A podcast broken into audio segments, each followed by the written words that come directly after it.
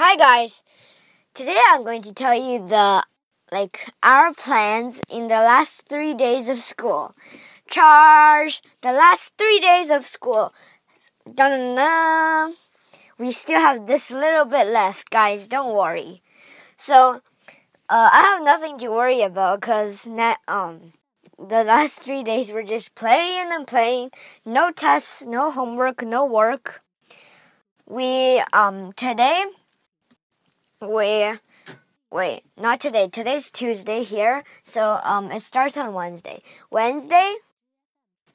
Wednesday we're going to the park, uh, nearby.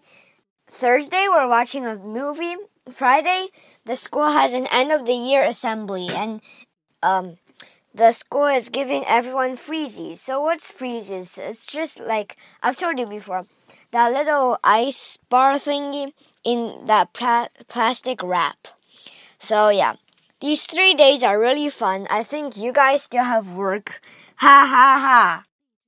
So, um, I think all schools here, I think they uh all do this. Like like the last week, you just do um nothing and play, play, play.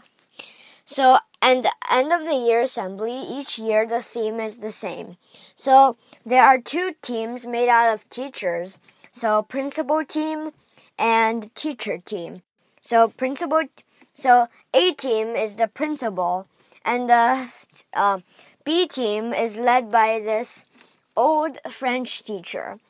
And, um, they have to like complete compete in like jump rope and um scooters and stuff like that that teachers won't like really do.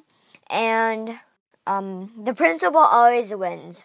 Thus the game is designed for the principal to always win. So yeah. Goodbye.